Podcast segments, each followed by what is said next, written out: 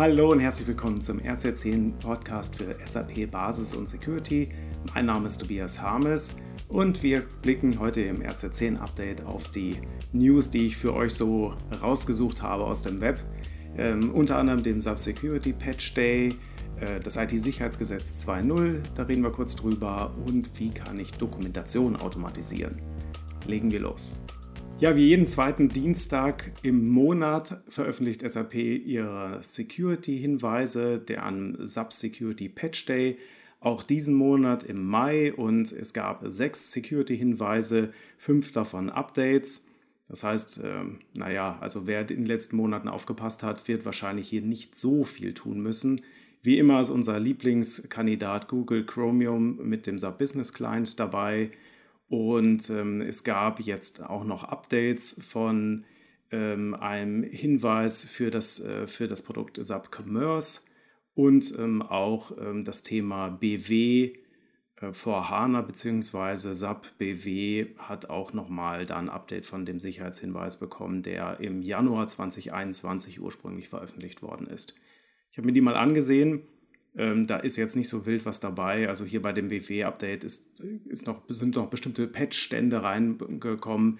Bei dem Subcommerce, da habe ich nicht mal sehen können, was jetzt der Unterschied war, weil der Diff da ähm, keinen Unterschied gezeigt hat. Und äh, ja, Chromium, da ist immer, naja, es gibt immer irgendeine Sicherheitslücke in Chromium, die gefixt wird. Neu dazugekommen, aber mit einem geringeren Score, ist die Code Injection Vulnerability in NetWeaver als ABAP. Also, wenn ihr noch ein NetWeaver habt, was zwischen 7.0.0 und 7.3.1 liegt, 7.3.1 ist so EHP 6, wenn ihr das auf ERP betreibt, ja, dann äh, guckt da bitte mal rein, weil da ist ein Hinweis, dass da ein bestimmter Report gelöscht wird, der genutzt werden kann, um Code-Injektion zu machen, also um Schadsoftware zu reinzuladen. Fairerweise derjenige, der, ähm, also man braucht dafür wahlfreien Zugriff auf Reports in dem, Pro, äh, in dem Subsystem, also SA38, gib ihm. Wer die Rechte hat, der kann sowieso jedes System tiefer legen. Aber hier gibt es dann nochmal einen speziellen Report, der das nochmal leichter macht in der Produktion, das zu tun und der wird mit diesem Hinweis gelöscht. Ja, ich äh, würde euch auch gerne die Details, wie ich das sonst mache, hier auch zeigen für diejenigen, die nicht nur zuhören, sondern auch äh, zu sehen. Aber es ist ein schönes Ding, was ich glaube jedem äh, Sappler äh, passiert ab und zu mal. Äh, das Launchpad funktioniert nicht. Ich kriege hier HTTP Status 504, an internal application error occurred und Details, äh, Gateway Timeout, ähm, Too Many Requests, HTTP 429, also 500 äh, verschiedenste Fehlermeldungen, also einmal alles quer durch den Garten. Hm, gestern hat es noch funktioniert, als ich das hier vorbereitet habe. Also ihr müsst euch leider die Hinweise dann auch selber noch einmal angucken, aber ich packe auch noch mal in die Show Notes meinen Kommentar dazu, das könnt ihr euch dann noch mal in Ruhe ansehen. Ansonsten auf jeden Fall immer die Empfehlung, es gibt hier die Möglichkeit, diese Expert Search zu nutzen in dem Launchpad wo ich auch zum Beispiel sagen kann, dass ich von äh, zwischen einem bestimmten Datum mir alle Sicherheitshinweise anzeigen lassen äh, kann oder anzeigen lassen will, dass ich dann hier zum Beispiel sage released on und dann würde ich halt ähm, vor Monat bis heute bis zum 12.05. selektieren und äh, würde dann die entsprechenden Sicherheitshinweise angezeigt bekommen. Ja. Aber es waren jetzt halt vor allem hier Updates dabei, also darum sehe ich das jetzt auch nicht so als wilde an. So, okay, das waren die Security-Updates äh, von der SAP. So, es gab ein anderes äh, Update und zwar äh, das IT-Sicherheitsgesetz 2.0 steht vor der Tür. Nein, es steht nicht nur vor der Tür, es ist ähm, beschlossen worden, das äh, ist verabschiedet worden, das IT-Sicherheitsgesetz 2.0. Und dieses IT-Sicherheitsgesetz 2.0 ähm, ähm, baut die Kompetenzen des BSI aus, also es wird zu einem, das Bundesamt für Sicherheit in der Informationstechnik äh, wird zu einer Hackerbehörde, wie auch immer, was das bedeutet, ich habe keine Ahnung. Ähm, aber es gibt, äh, also vor allem kriegen sie halt mehr Budget und mehr Kompetenzen, dass sie halt zum Beispiel auch proaktiv Portscans machen können und ähnliches. Gut, also das BSI hat da mehr, aber was ist sonst noch? Was spielt sonst äh, da noch eine Rolle? Und Da ähm, haben wir äh, mal etwas vorbereitet. Also wir haben eine Seite erstellt, wo das so ein bisschen auch aus SAP-Sicht betrachtet wird, IT-Sicherheitsgesetz 2.0. Da könnt ihr mal reingucken.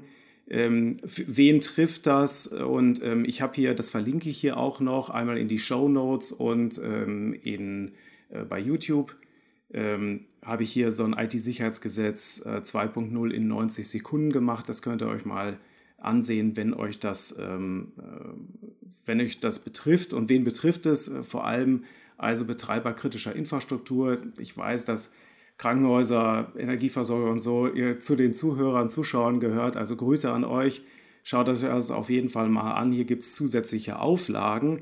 Und äh, es sind auch, ja, ich sag mal, Sachen auch dazugekommen, wie zum Beispiel die Abfall, äh, Abfallwirtschaft die jetzt auch äh, dann unter Kritis liegt oder diesen Kritis-Anforderungen, ja, kritische Infrastruktur, Kritis.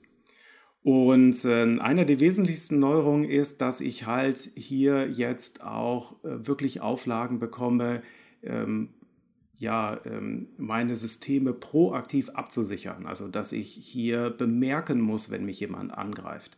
Das heißt also, im äh, Übertragen auf SAP zum Beispiel, es würde nicht mehr reichen, nur einfach das Security Audit Log zu aktivieren, sondern ich muss auch einen Weg haben, dass ich es kontrolliere, dass ich es auswerte und dass ja so ein bisschen wie eine Firewall zum Beispiel Alarm schlägt, wenn ein bestimmter Angriff vielleicht passiert, dass ich so einen Alarm auch mitbekomme, wenn so ein Angriff auf das SAP stattfindet. Äh, ja, das schaut euch auf jeden Fall mal an. Da gibt es ja auch schon einige Sachen, die wir ja hier auch im Podcast schon mal thematisiert haben, was man da tun kann, äh, um dann das Security Audit Log zum Beispiel automatisch auch auszuwerten und sich da be benachrichtigen zu lassen. Also das ist, denke ich, etwas, was jetzt in den nächsten Monaten äh, sicherlich dann auch für einige kritisch relevante Unternehmen ansteht. Ja, für wen das nicht so relevant ist mit Kritis, kein Problem. Ich habe noch was anderes mitgebracht und zwar Mermaid oder Mermaid, ich weiß es nicht. Also es wird geschrieben M-E-R-M-A-I-D, M-E-R-M-A-I-D. Und Mermaid ähm, hilft dabei, Diagramme und Visualisierungen zu erstellen, und zwar auf Basis von Text und Code. Wofür könnte ich das brauchen? Stellt euch vor, ihr habt äh, eure Dokumentation, die von Entwicklern erzeugt wird, die aber vielleicht auch Betriebsdokumentation ist, ähm, irgendwelche irgendwelche Stati, die ihr habt und ihr wollt sie visualisieren, weil natürlich ich als Mensch äh, visuelle Darstellung besser aufnehmen kann, als wenn das irgendwie in einer Wall of Text auf mich zukommt. Dann ist aber das Problem, ja, äh, ein Bild, ein Screenshot, irgendwas, was ich in PowerPoint, Visio oder sonst irgendwas gemacht habe, geht total schnell weg, ja, also verliert äh, total schnell an äh, Aktualität. Und umgekehrt äh, jetzt zu sagen, ja gut, weil das nicht aktuell ist, dann machen wir es gar nicht, funktioniert natürlich auch nicht, weil das also Chaos auslöst und man keiner hat mehr den Überblick. Also Visualisierungen helfen beim Überblick, aber wie kann ich sie up-to-date halten? Und hier bin ich über eine interessante Lösung gestolpert, die ich so noch gar nicht kannte vorher. Die Überlegung, dass ich aus ja, Markdown-Text, also dass ich also aus Textzeilen automatisiert Bilder generiere mit diesem entsprechenden Tool. Das ist das Tool Mermaid. Und das wird wirklich in einer, in einer sehr weiten, äh, also von ganz vielen Tools unterstützt, ist halt auch JavaScript-fähig und so weiter. Also basiert auch auf JavaScript und ähm, hilft mir dann, das zu hören. Und ich, ich diejenigen, die jetzt nur zuhören, schaut euch das auf jeden Fall mal an. Ja, ich versuche es so gut wie möglich zu beschreiben, aber die Überlegung ist, dass ich hier verschiedenste Graphen, Gantt-Diagramme ähm, hier generieren kann und das alles aus Text. Und ähm, ich zeige das mal hier an einem Beispiel. Also es gibt hier bei, dieser, bei diesem Tool einen, ähm, einen äh, Live-Editor, den kann ich hier mal zeigen. Das ist hier dieser, äh, das ist der Live-Editor. Diejenigen, die jetzt nur zuhören, ihr müsst das einmal ganz kurz aushalten. Und ich habe hier jetzt einen Live-Editor, wo ich links Code habe. Äh, den kann ich anpassen und rechts habe ich eine Vorschau, wo mir ein Graph angezeigt wird, wie ein Flowchart zum Beispiel. Ne? Also hier so ein Flussdiagramm oder, oder auch ein, ein Gantt-Diagramm. Ich, ich, gehe jetzt mal ähm, einfach auf das Gantt-Diagramm Und jetzt habe ich hier zum Beispiel die Möglichkeit zu sagen, ich habe hier in meinem Gantt-Diagramm habe ich einen Zeitstrahl und ich sage, der Zeitstrahl, der fängt jetzt hier ähm, 2000, äh, nicht 2029, äh, 2021 an und, ähm, und ich möchte gerne hier äh, verschiedene Sektionen haben. Ja, äh, ich, ich habe hier äh, ich habe hier verschiedene Bereiche, also verschiedene Zeitstrahlen, die ich übereinander legen kann. Und so könnte ich zum Beispiel verschiedene Aufgaben, die irgendjemand hat, hier auf diesem Gantt-Diagramm anordnen und das alles mit Textformatierung. Ähm, also ich, ich kann dem Ding einen schönen Namen geben. Ein schöner Name. Und äh, das Ganze wird dann schnell zu einer Grafik. Und das Schöne ist, ich kann jetzt hingehen, solche Grafiken halt an verschiedensten Stellen, wo ich sie brauche, unterbringen. Also ich könnte zum Beispiel auch das in Code-Abschnitte machen und, und die aktualisieren. Und immer wenn jemand sich dann diesen Code ansieht, also zum Beispiel ihn aus irgendeinem Repository herunterlädt, dann würde er in der Lage sein, eine Visualisierung zu sehen, obwohl das ja, ja aus dem Code erzeugt wird. Es ist ein bisschen schwer zu beschreiben. Ich, ich zeige das einmal hier. Ich habe mir hier ein Visual Studio Code aufgemacht und habe da ein entsprechendes Plugin installiert, wo ich mal ein paar Beispiele hier gemacht habe, wie ich zum Beispiel hier so ein Graphen oder ein Gantt-Diagramm gemacht habe oder ein, ein Sequenzdiagramm, also wo man wirklich auch diesen Flow zwischen der redet mit dem und dann gibt es die Antwort und wie muss das funktionieren und so weiter komplett ähm, abbilden kann. Ich gehe mal hier so ein bisschen aus dem Weg hier. Ich sehe gerade, ich bin hier im Weg. Und äh, gehe hier, so, ähm, gehe hier auf diese verschiedenen ähm, Code-Snippets hier. Also hier zum Beispiel für den normalen Graphen hätte dann die Möglichkeit, äh, natürlich hier nicht nur A zu schreiben, sondern äh, Apfel oder was auch immer. Und das könnte halt genauso gut jetzt hier in einem Source Code oder irgendeinem Skript stehen. Und wenn ich es mir dann hier vielleicht auch das README dazu ansehe, dann wird mir das hier dann auch in VS Code, also in Visual Studio Code, als Grafik äh, dargestellt. Ja, und die Möglichkeiten sind dadurch dann natürlich äh, beliebig. Also ich habe die äh, Möglichkeit, einfach nur durch eine einfache Textänderung meine Grafiken in der Dokumentation up-to-date zu halten.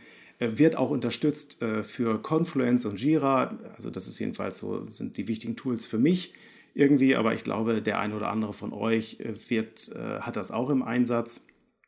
Also da ähm, das, das Plugin für VS Code, das verlinke ich hier auch in die Show Notes. Das könnt ihr euch da ansehen, aber könnt ihr da auch einfach runterladen. Es gibt verschiedene Mermaid-Plugins und insgesamt, ähm, ich weiß gar nicht, was äh, die, die komplette Liste der unterstützten äh, Tools ist. Also es ist auf jeden Fall eine, eine ganze Menge äh, dabei, was da unterstützt wird. Also schaut euch das mal an. Mermaid, äh, den Link packe ich in die Show Notes.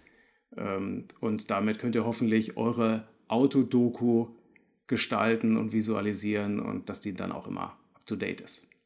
Ja, zum Ende hin habe ich noch einen äh, warmen Podcast-Tipp für euch und zwar der Education Newscast von OpenSUB.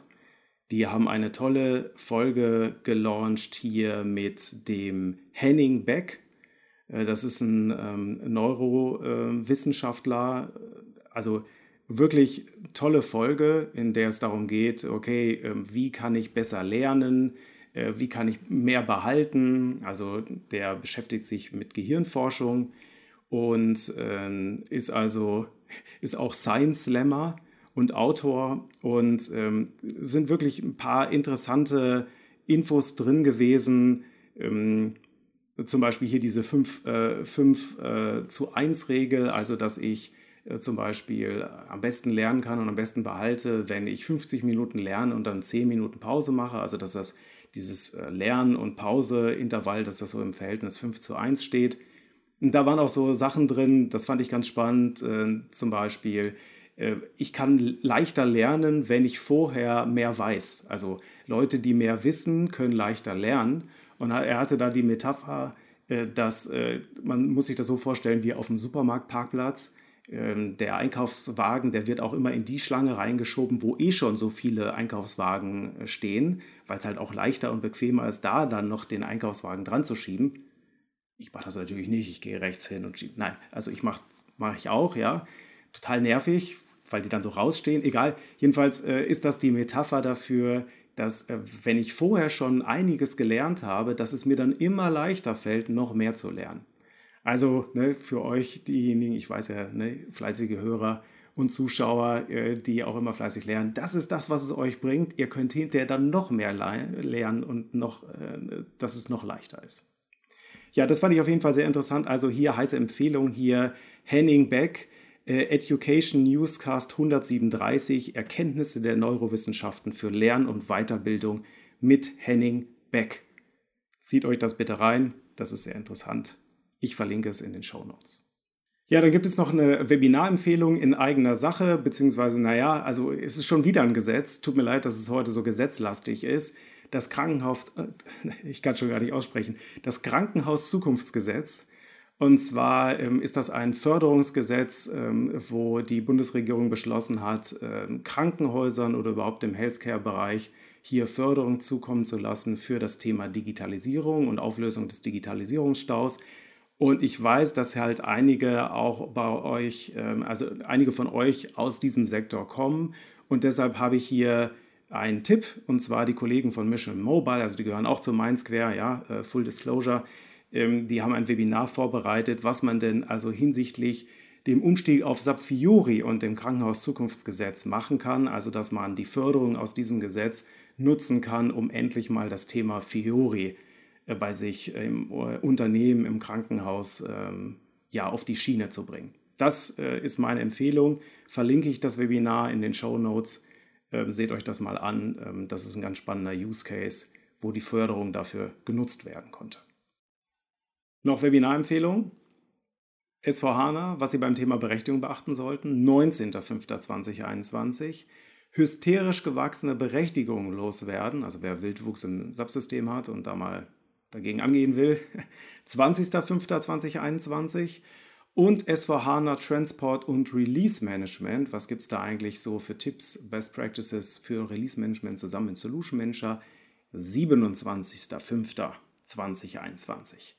Wenn euch das interessiert, schaut in die Show Notes, da ist der Link. Wenn ihr das hört und das Datum ist schon vorbei, geht trotzdem mal drauf, weil wir da dann auch immer den Folgetermin verlinken. Also würde mich freuen, wenn ihr dabei seid. Ansonsten vielen Dank für die Aufmerksamkeit, macht es gut, bis demnächst.